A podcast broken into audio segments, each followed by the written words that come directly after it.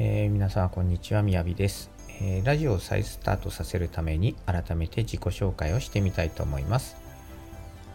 えー、自己紹介といってもいろんな切り口がありますよね。私の場合何から話せばいいかなということで、えまず年齢からですね。年齢は今年50歳を迎えます。論語で言うと天命を知る年ですね。仕事においては天命っていうのは天職だと思いますけれどもその天職を知るところにはちょっと至ってない気がするんですが人生においては絶対的と思えるものを50歳前に得た感覚はあります。だから今は迷いも少なく基本的に人生幸せです、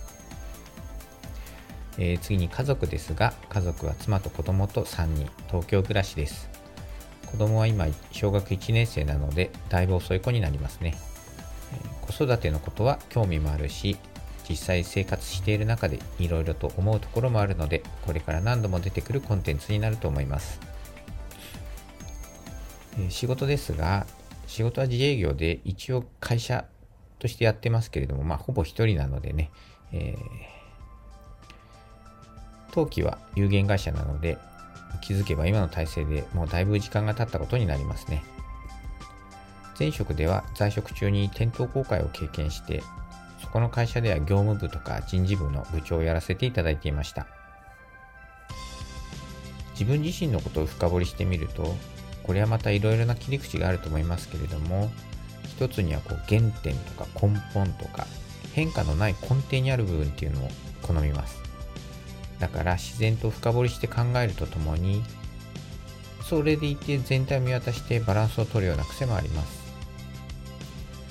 た他人との競争勝ち負けにはこだわらない性格だと最近気づきました。私は高校まで剣道をやっていて当時は毎年インターハイに行くくらいには強い学校でしたが高校3年ですっぱりやめました。当時は勝負の世界は好きだけれども実力主義ではない先輩後輩つまり、ま、いくら先輩より強くても言いなりにならなければならないということに違和感を感じてやめたつもりでした。でも今になって思い返すと実は試合に出ても相手に勝つことにそれほどこだわっていなかった自分がいたんですね。もちろん高校ではそんなことは許されないので最初は選手だったけれども後に補欠に回され最後には補欠にすら入れなくなりましたが正直悔しさというのは全くなくてどこかほっとしていた自分がいたことを思い出しました。それではなぜあそこまで辛い練習に耐え抜いたかと振り返れば単純に過去の自分より強くなりたかっただけで相手に勝つとか負けるというのはそれほど自分には重要ではありませんでした。その流れで言うと結果にはあまりこだわらない性格なのかもしれません。以前はそのことにも気づいていなかったのでかなりストレスが溜まりました。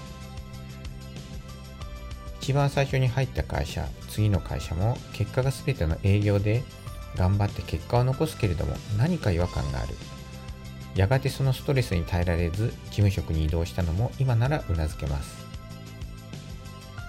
だから今も仕事では苦労してるし周りにも苦労をかけているのですが本来の性格がそんななのでここはどうしたらいいかなという悩みどころです。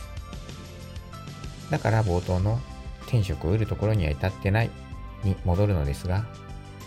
なんとなくこれもきっとそろそろいい仕事が見つかるんじゃないかなというふうな感覚があります。長くなりましたので、とりあえず一発目の自己紹介をこれで終わらせていただきます。また機会があれば別の切り口で自己紹介もしてみたいと思います。最後までありがとうございました。